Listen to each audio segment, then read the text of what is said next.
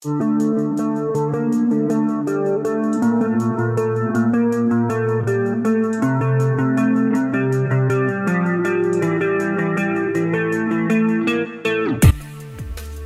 no episódio de hoje continuaremos com a parte 2 da história do protetor solar, com o intuito de trazer mais conhecimento sobre este item tão essencial no nosso dia a dia.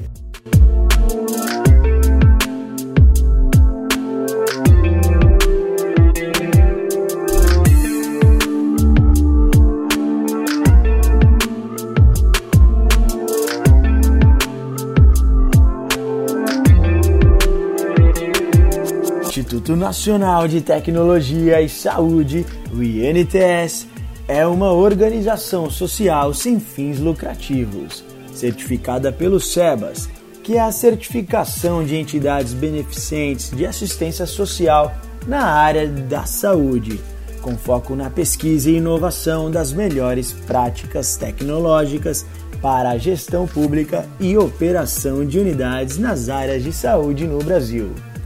Com perfil multidisciplinar, o INTS, desde a sua criação, vem trabalhando de forma integrada com o setor empresarial, promovendo as melhores práticas de gestão focada em serviços públicos de saúde, educação e assistência social nas esferas municipal, estadual e federal, oferecendo serviços de mais alto nível para toda a comunidade. Atuar de forma sustentável e duradoura tem sido a principal vertente do INTS nessas áreas, que necessitam de um alto desenvolvimento tecnológico para atendimento da demanda do país.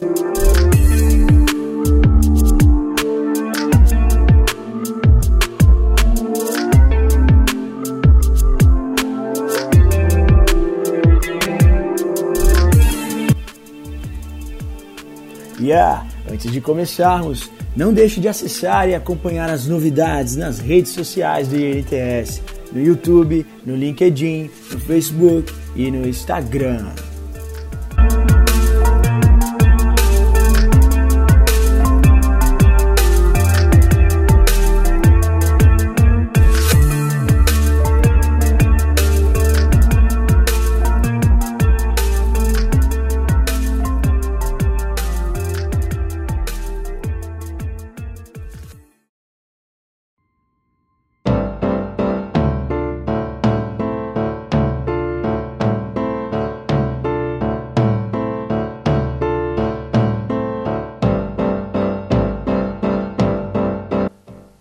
Falar um pouquinho da rotulagem. O que, que deve ter na rotulagem, né?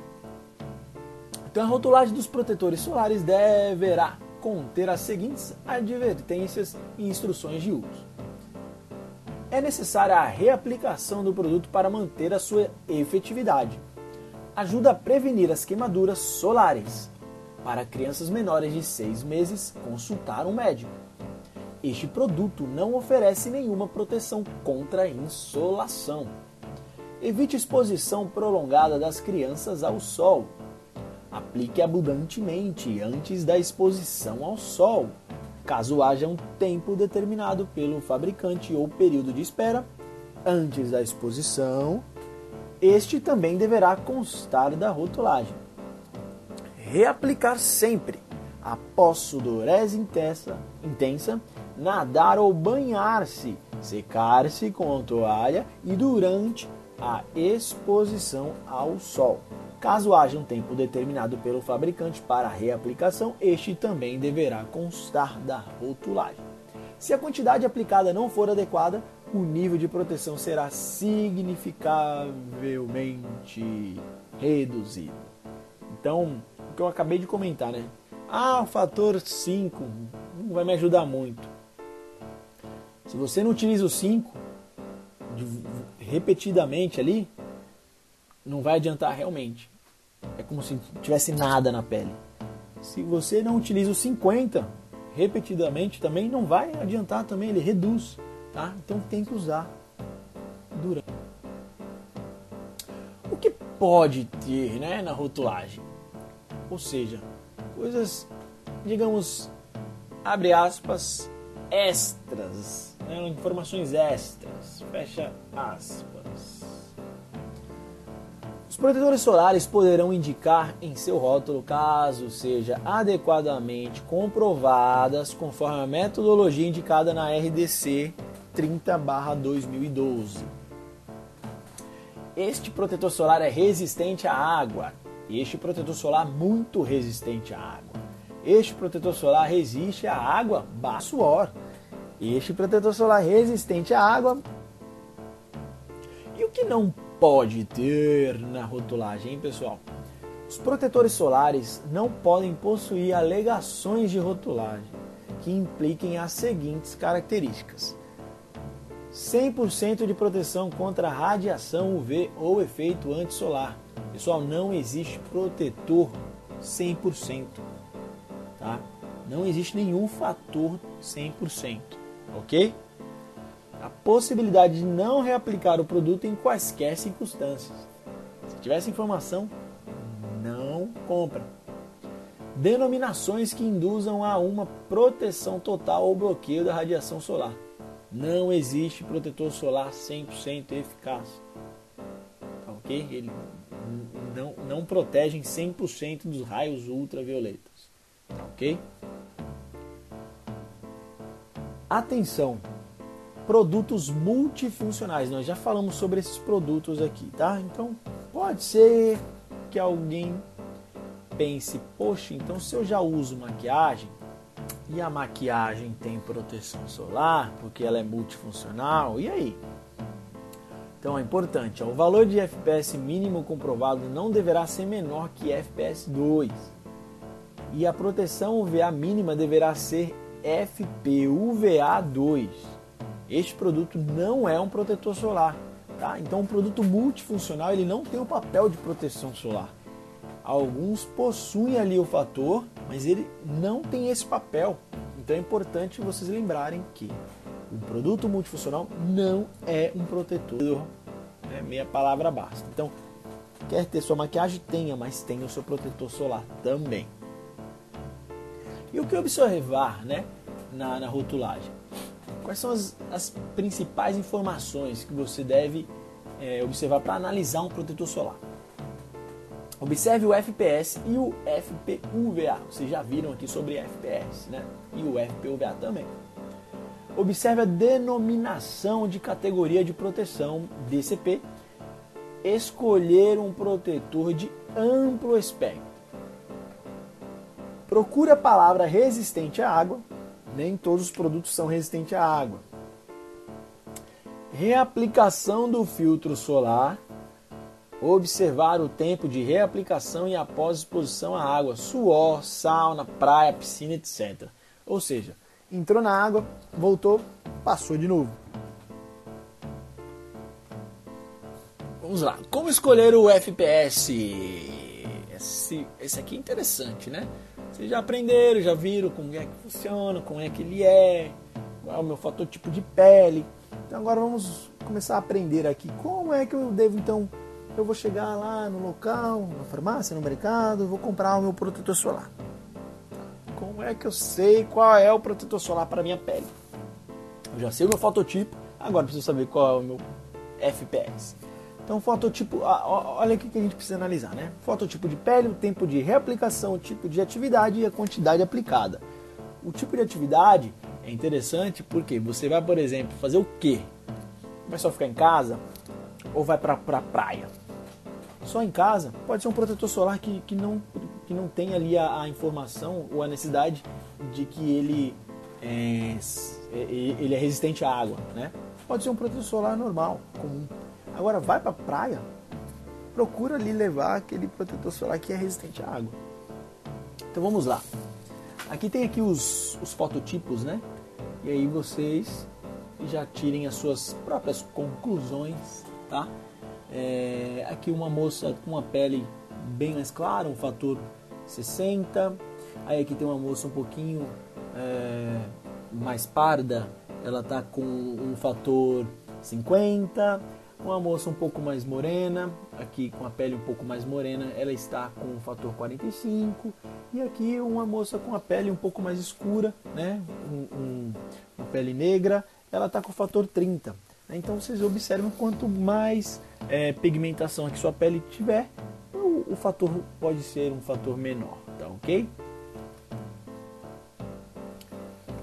Aqui é interessante porque muitos é, devem estar pensando, pô, mas eu já sei comprar o protetor solar.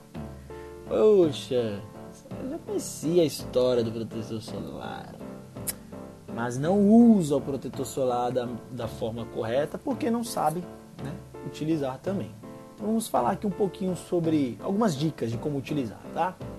O fator solar do tipo creme Use a palma da mão para espalhar de forma homogênea e aplique com movimentos circulares, tá? O tipo gel. Use a palma da mão para espalhar de forma homogênea, aplicando com movimentos em um sentido, tá? E o aerosol. Cubra o corpo usando o jato contínuo do spray mas não espalhe com as mãos. Entendeu a diferença, galera?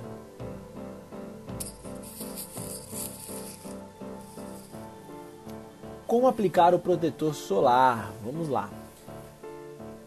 Aqui a gente vai falar sobre cinco locais e alguns pontos, tá? Então, olha, cinco pontos no rosto. Observem aqui, ó, a testa, nariz, bochechas, e queixo. E aqui oito pontos no colo, tá? Aqui, ó, nessa região, próxima do seio, nos ombros do peito, né? Aqui próximo da clavícula e aqui no pescoço. Então aqui tem cinco pontos, ó, do corpo pra gente passar também, tá? O popliteu, os pés, as orelhas, as mãos, a nuca. Nunca esqueça desses locais, tá ok? Como orientar a população? Então, medidas de proteção. Aplicar diariamente, mesmo em dias nublados, pelo menos 15 minutos antes da exposição ao sol passar bastante protetor solar. Reaplique no mínimo a cada 4 horas. Reaplique após exposição a água ou suor intenso. Mesmo com protetor solar, evitar a exposição ao sol das 10 às 16 horas. E vai sair na rua, usar chapéu, óculos escuro, camisa e boné nem sempre você pode utilizar esses adereços. Então, capricha. E a maquiagem, hein, mulherada? Vamos falar aqui um pouquinho sobre a maquiagem, né? Para quem utiliza maquiagem, alguns homens também utilizam maquiagem, né? É importante aqui, gera muitas dúvidas de como deve ser o uso.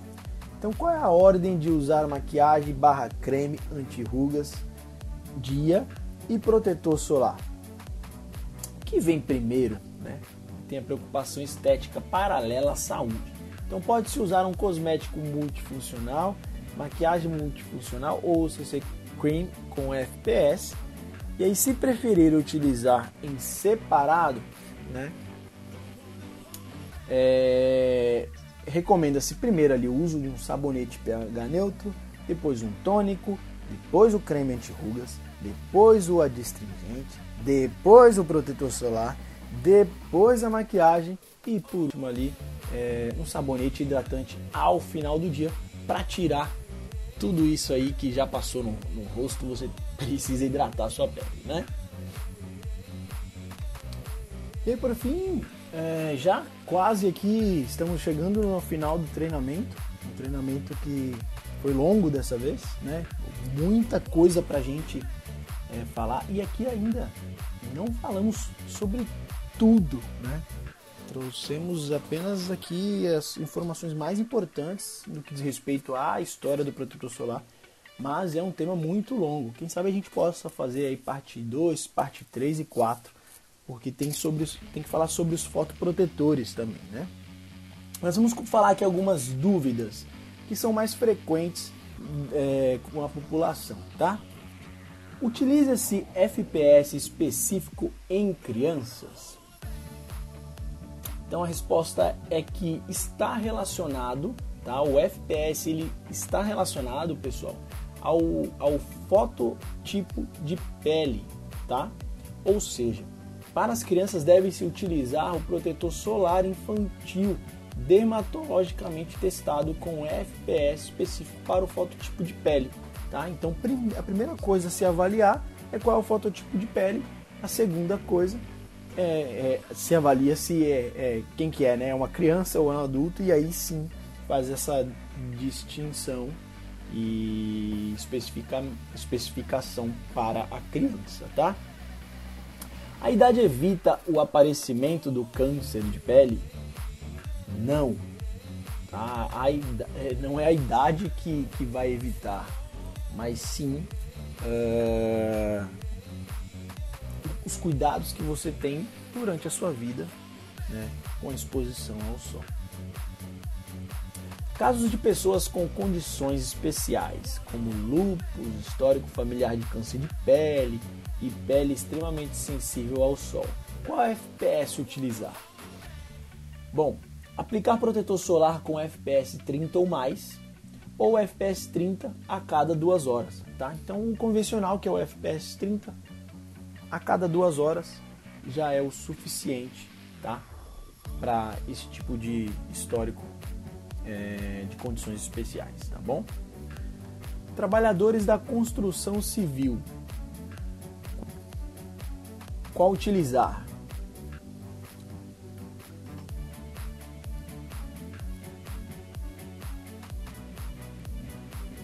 Bom, é...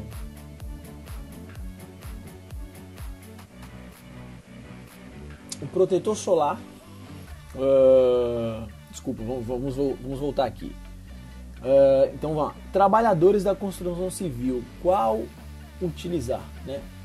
Protetor solar com fator 30 ou mais e os EPIs de proteção. Então não é somente ali o, o fator é, que determina né, tem, tem também ali os EPIs que devem ser utilizados também conforme a sua uh, profissão, né, determinada profissão. Pacientes com vitiligo, psoríase, osteoporose e deficiência de vitamina D podem usar protetor solar? Vamos lá. Pacientes com qualquer problema de saúde devem primeiro consultar o médico Todos os pacientes citados devem utilizar no mínimo protetor solar fator 30 e tem indicação para tomar sol moderadamente. Pacientes com vitiligo é indicado tomar sol moderado com protetor solar em todas as áreas, inclusive nas lesões. Pacientes com psoríase devem utilizar protetor solar nas áreas não lesionadas. E pacientes com osteoporose e deficiência de vitamina D devem tomar sol com protetor solar e, com orientação médica, fazer suplementação oral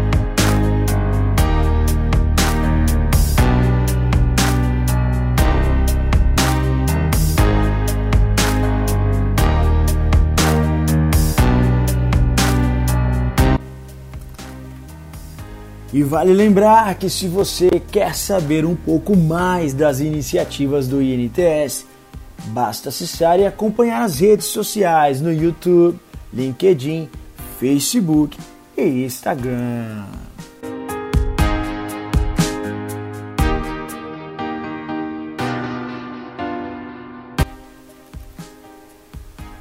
E eu sou Johnny Vilaronga e este foi mais um episódio no nosso podcast, que é mais uma iniciativa de promoção à saúde do INTS. Valeu, galerinha!